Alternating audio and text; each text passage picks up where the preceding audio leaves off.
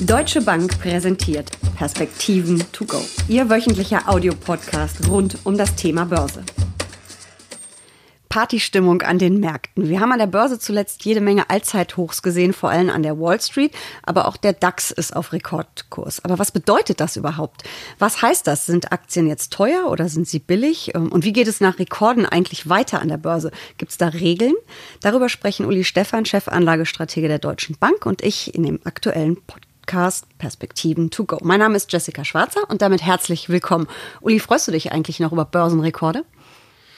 Ich kann da zugegebenermaßen relativ überschaubar was mit anfangen ähm, weil ich immer auf Bewertungen gucke und weil Kursstände, was relativ immer mit äh, Gewinnen, mit Zinssituationen, mit Ausblicken etc. ökonomischer Art zu tun haben. Äh, da gibt es sicherlich mal Übertreibungen in die eine oder andere Richtung, aber Rekorde finde ich nicht so wirklich spannend.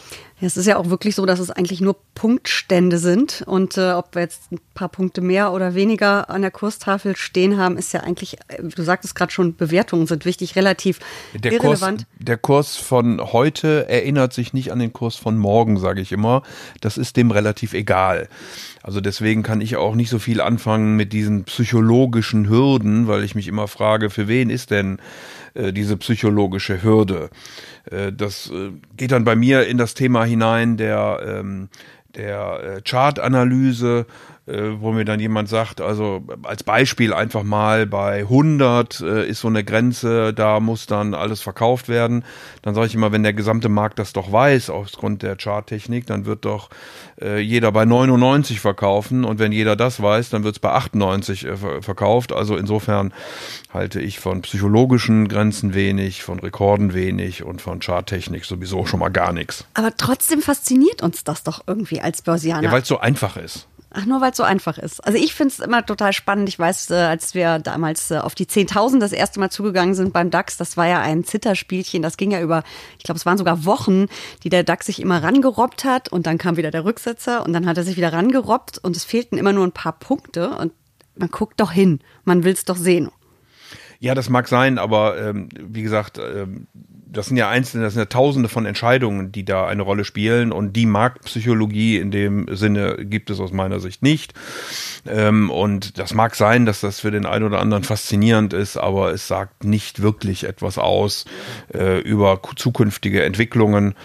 Ähm, und insofern äh, sollte man sich da auch als Anleger nicht zu sehr dran festbeißen an solchen ähm, Punkten. Gilt das nur für Indizes oder gilt das auch für Einzeltitel? Ich glaube, dass das auch für Einzeltitel gilt, ja. Ähm, kommen wir mal zurück zu den Indizes. Bewertungen, die sind natürlich viel entscheidender und nicht unbedingt direkt am Kurs, am Punktstand abzu Genau, und die sind natürlich, also weil du sagst, ich unterscheide zwischen Einzeltiteln und Indizes, natürlich wird ein Index berechnet dann aus den ähm, Kursen der einzelnen Unternehmen äh, und ist eigentlich ja nur ein Reflex äh, davon. Also am Ende geht es natürlich über einzelne Unternehmen, die äh, Geschäftszahlen vorlegen, die in einem Umfeld politischer Sicherheit, Unsicherheit ähm, agieren, die ein Geschäftsmodell haben, äh, Bewertungen, da spielt der Zins dann natürlich eine Rolle, genauso wie die äh, Gewinn Aussichten. Also insofern sind da mehrere Sachen äh, zu berücksichtigen und das wird dann hoch aggregiert auf einen Index und das ist eigentlich die entscheidende Größe, äh, auf die ich da achten muss. Ähm, also nicht auf den Index, sondern auf diese äh, gesamten Inkredenzien für eine Bewertung und nicht auf den Stand, weil wie gesagt, der Aktienstand von heute kann sich an den von gestern nicht mehr erinnern. Ähm, wie ist es denn überhaupt mit einem Index? Wie stark spiegelt der denn eigentlich den Zustand eines Marktes wider? Also wenn ich mir die USA angucke, angucke, da waren ja die Tech-Aktien die großen ähm, Highflyer der vergangenen Monate und haben ja die Indizes auch getrieben. Aber es gibt ja genauso in einem Nasdaq-Index oder an, im S&P Branchen, die überhaupt nicht laufen. Äh, was sagt mir dann ein Rekord vom S&P oder vom DAX, wenn wir ihn demnächst sehen, überhaupt über den Markt? Na, es ist natürlich immer ein Durchschnitt ähm, und das ist eben bei Durchschnitten so, dass man, äh, dass, dass die meisten Dinge, die diesen Durchschnitt bilden, besser oder schlechter laufen äh, als dieser Durchschnitt. Das ist äh, mal zum einen und zum anderen sind viele Aktienindex äh, oder Indizes eben kapitalgewichtet. Das heißt, die Unternehmen, die ohnehin ein besonderes Gewicht haben, eine hohe Marktkapitalisierung, die treiben den Markt dann äh, stärker als welche, die es nicht so haben.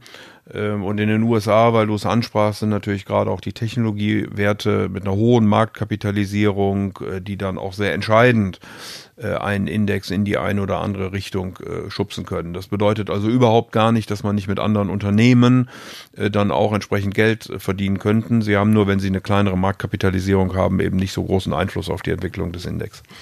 Ähm, kommen wir nochmal zurück nach Deutschland. Wenn wir hier ähm, Rekorde sehen, dann ist ja die Gefahr in Anführungsstrichen groß, dass die Zeitung mit den vier Buchstaben äh, groß titelt. Und äh, das ist ja in der Regel dieser Bildzeitungsindikator äh, ein schlechtes Zeichen. Ähm, erklär mal, warum denn das ein schlechtes Zeichen ist. Naja, zum einen haben wir im deutschen Aktienindex also die Besonderheit, da sind wir wieder äh, genauer als äh, äh vielleicht andere, dass wir Dividenden reinvestieren. Also Ausschüttungen werden in den Index hineingerechnet. Das machen auch nicht alle. Ähm, das ist der eine Punkt. Der zweite Punkt ist der, dass, ähm, naja, wenn also sozusagen alle von einem besonderen Ereignis reden, dann ist es, bringt es natürlich Aufmerksamkeit und äh, dann äh, interessieren sich vielleicht vermeintlich auch Leute für ähm, diese Themen, die oder reden dort mit oder engagieren sich, äh, die äh, vielleicht nicht sich vorher so sehr dafür interessiert haben. Ähm, und das ist, glaube ich, dann ein Grund, äh, wenn man dann sagt, naja gut, da ist dann Euphorie, das wird dann alles gefeiert und dann meint eben auch noch derjenige, der vielleicht nicht die entsprechenden Risikopräferenzen hat, äh, in Aktien hineinzugehen, dass es, äh, dann, dann kommt Euphorie und das ist meistens dann ein schwierigeres Zeichen für Aktienmärkte. Besser ist so wie im Moment, äh, wo Anleger doch eher vorsichtig sind und äh, sich sehr genau überlegen, welche Risiken denn sie wirklich bereit sind einzugehen. Ich glaube, dann haben auch Märkte eine größere Chance weiterzusteigen. Dieser Bildzeitungsindikator ist wirklich ein Phänomen. Ähm, die haben es geschafft, ähm, als Anfang des Jahrtausends ähm, der Boom an der Börse lief, die Riesenrallye. Da war ziemlich genau am Tag, bevor der Abwärtstrend der anfing, hatte die Bildzeitung eine Riesenschlagzeile, wo sie wirklich äh, Aktien mit Aktienreich werden oder sowas in der Richtung getitelt hatte und diese Riesensause gefeiert hat. Und es ist wirklich phänomenal, dass es wirklich direkt danach abwärts ging. Aber auch das ist natürlich Pech in dem Falle. Pech äh, für die Kollegen, ja. Äh, Zufall, also das hat sicherlich die Bildzeitung auch nicht gewusst, ähm, so wie kurzfristig niemand weiß, äh, wie sich äh, Märkte entwickeln. Da äh, spielen verschiedenste Faktoren eine Rolle und insofern sind also Prognosen kurzfristiger Art sicherlich äh, schwierig.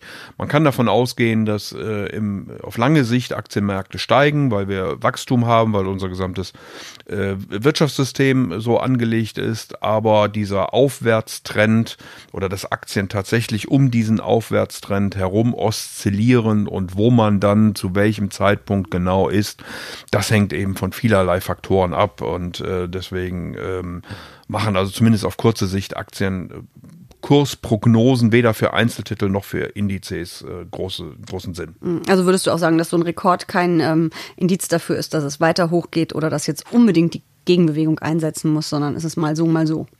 Ich muss mir eben angucken, wie sind Bewertungen, ist Euphorie im Markt, wie sind die Aussichten, äh, wie ist die äh, politische Sicherheit oder Unsicherheit, äh, was steht da an. Das sind wirklich die Faktoren, mit denen ich mich beschäftigen muss als Anleger. Es ist weniger die Frage, ob der Markt nun gerade bei 99, 100 oder 101 steht. Aber manchmal ist es auch, habe ich das Gefühl, ein richtiger Befreiungsschlag, wenn so ein Rekord fällt oder so eine psychologische Marktung. Ja, manchmal ja. Also zum Beispiel bei der 10.000 ging es dann, äh, glaube ich, äh, das war, glaube ich, die 10.000, wo es dann nochmal richtig abging, obwohl es vorher ewig wochenlang so, so eine Pendelei war.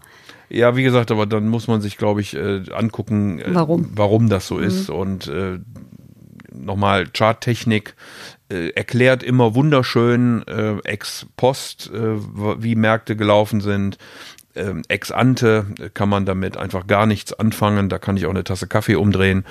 Ähm, und insofern äh, sagen auch diese Indexstände da nichts. Mhm. Trotzdem haben wir jetzt gerade die schönen Rekorde und äh, freuen uns da auch ein bisschen drüber. Also ich zumindest. Ähm, du kannst ja bestimmt. Ja, wir freuen uns über, über steigende Kurse. Über steigende Kurse Wenn genau. man denn ähm, Aktien hat, äh, sollte man das tun. Äh, wie gesagt, im Moment ist das Umfeld ja eher oder die Investoren eher vorsichtig. Es werden viele geben, die sagen, hätte ich doch mal gekauft. Sollte was, man jetzt noch kaufen? Was, wie sieht's denn gut, aus? Was gut ist und ähm, insofern kann man sich freuen, wenn man Aktien hat. Ähm, wir sind im Moment fair bewertet. Wir sind sicherlich äh, nicht billig. Wir sind aber auch nicht übertrieben teuer. Ähm, wir haben eine gute Dividendenrendite in vielen Aktienbereichen. Äh, zyklische Aktien sind äh, relativ billig geblieben. Ähm, wenn wir tatsächlich eine Entspannung kriegen in der Politik, was ähm, äh, Handel angeht, Brexit und so weiter, wir haben weiterhin unterstützende Notenbanken, äh, dann kann der Markt unter Schwankungen äh, aus meiner Sicht sicherlich noch ein Stück weiterlaufen, ja. Also dann werde ich jetzt doch den Champagner kalt stellen und wir stoßen auf die nächsten Rekorde einfach mal an. Nein, er will nicht. Doch, können, können, wir, können wir gerne tun. Ähm, äh, aber wie gesagt, äh, das hat dann weniger was mit dem Rekord zu tun, als äh, damit, dass man äh, hoffentlich äh, unter Risikoaspekten äh, eine gute Performance eingefahren hat. Vielen Dank für diese Perspektiven. To go. Sehr gern.